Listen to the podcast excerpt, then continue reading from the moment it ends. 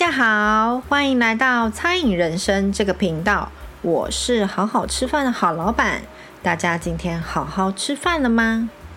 昨天呢，和家人一起去一间泰式料理用餐，大门口上挂着红布条，写着今日起每周一开始公休。我就想着，是不是和我一样找不到人而苦恼中呢？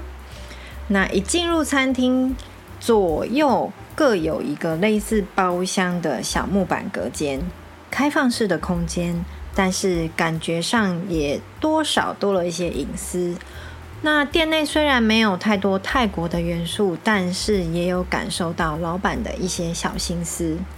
只是有点可惜的是，店内没有放音乐，环境觉得干干的，少了一点衬托。那右边呢，有一桌在用餐。入桌后呢，看着服务员递来的菜单，一番挑选之后呢，居然和他们的套餐内容差不多。点餐的时候问了店员说：“哎，请问一下，我这样点是不是我点套餐会比较划算呢？”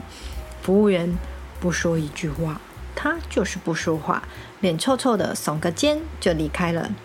离开之前还顺便想要收走菜单，我们说：“哦，还有一个人去停车还没有到，所以就留一本好了。”那所以呢，就放在桌上，没有让他收走。第一道菜呢，很快就送上来了。送上来的时候呢，同一位服务员又想要收菜单。我以为是因为挡到他上菜了，放在桌上嘛，所以就想说，那我把菜单收下来，放在我的座位旁边，然后对他说：“再等一下，还有人还没有到哦，我们还要再加点。”那吃着吃着，口味觉得还不错。但是呢，环境觉得单调了一点。灯光呢，日光灯使用白光，也没有投影灯或者是黄灯。音乐更是不用说，因为没有放，少了一点点太味。不过桌边呢，有两个小风扇插着电，随时可以让你觉得热的时候就可以用，表示老板其实还是有用一些小心思的。我想，老板可能最近在忙别的事情。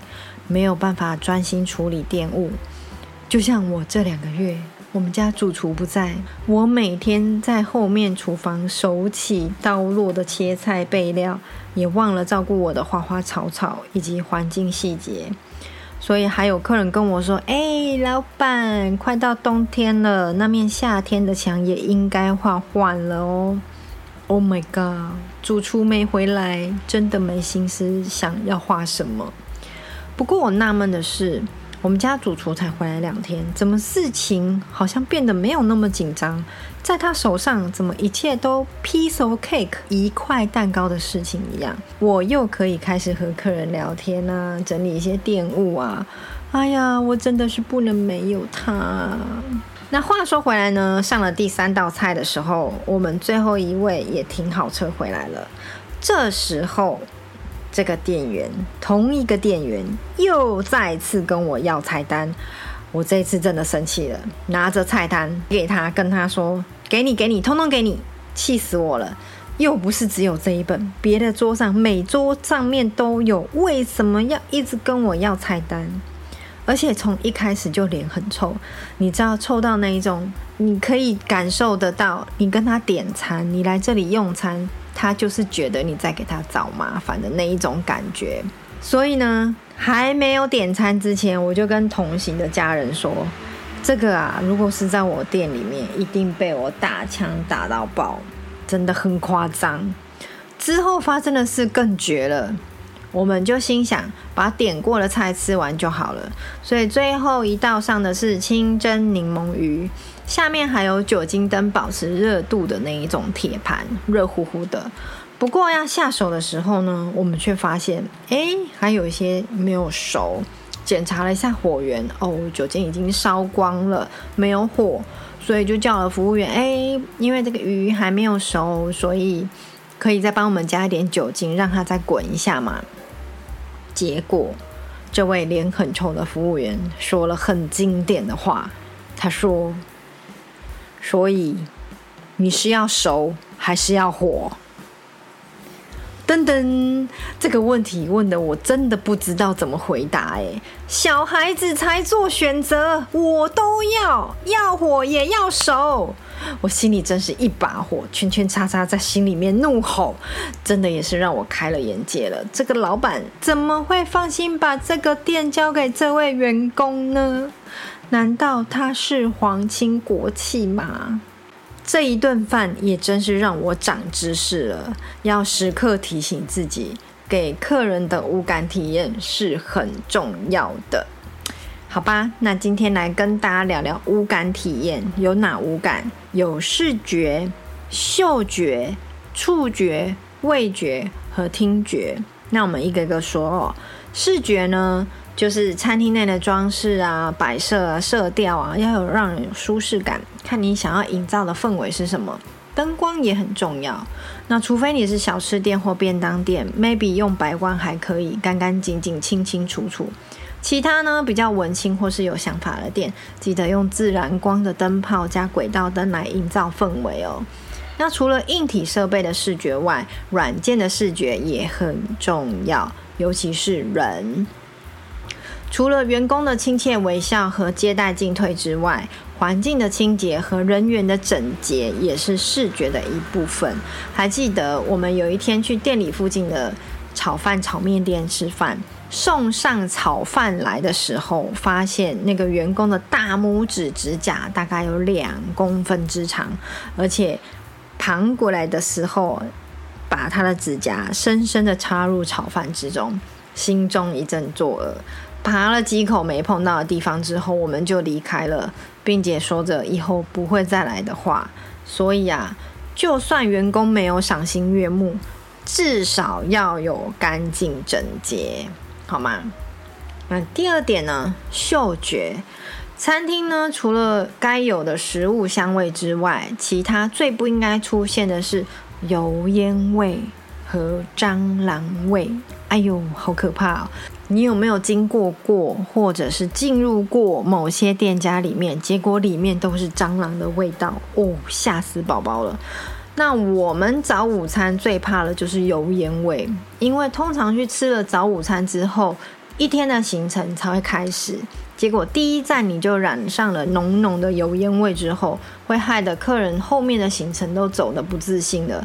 所以在店里呢，我们也很怕客人染上了油烟味，所以厨房里面的抽油烟机，不论有没有在煮东西，也都是一直运转着。每三个月，我们也都有请人固定的清洁保养。那还有一个小细节哦，就是我也觉得员工擦香水这件事情是不 OK 的，因为要让客人集中专注在食物上面，而不是被香水的味道掩盖过食物的味道。比如说，员工有擦了浓浓的香水，或者是淡淡的香水都好。把餐点送上客人的桌上之后，一定会弥留一阵香水味，但这时候你就把你原本餐点的味道给盖掉了。所以呢，我的员工是不能够擦香水的，就算他们衣服上面有熊宝宝，我都会说一下哦，衣服有点太香喽。所以呢，大家也可以注意一下这小细节。那触觉的部分呢？店里面装食物的杯子、碗盘也是很重要的。你想想看，用亚克力盘子吃食物和用有重量的瓷盘来吃食物，感觉就是不一样。举例对我来说，如果内用还让我使用外带杯的塑胶杯或纸杯，那就失去了我内用的温度了，不是真正 temperature 的温度。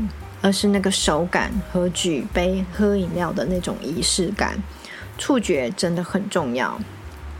那味觉呢，就不用说了，它是我们餐饮的首要。东西要好吃，你才能够生存的长久啊！朋友啊，真的花点心思在味觉上面。再来呢，听觉要有适合的音乐来衬托出餐厅里的氛围。有的咖啡厅里面放蓝调啊、爵士音乐来营造气氛。有的韩式料理放的是 K-pop 的音乐来营造我们在用餐时为感受身处韩国的用餐情境。泰式料理也大部分都是放萨瓦迪卡的音乐，以此类推。那我们店里放的是爵士轻音乐，没有歌词的那一种。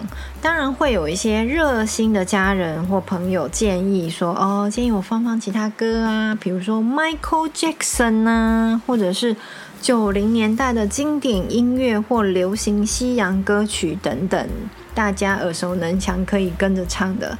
但是呢，我还是坚持放没有歌词的爵士轻音乐，因为我是要放给客人听，来塑造这个环境的，而不是放给自己听，或是听自己想听的流行音乐，这是两种不一样的东西。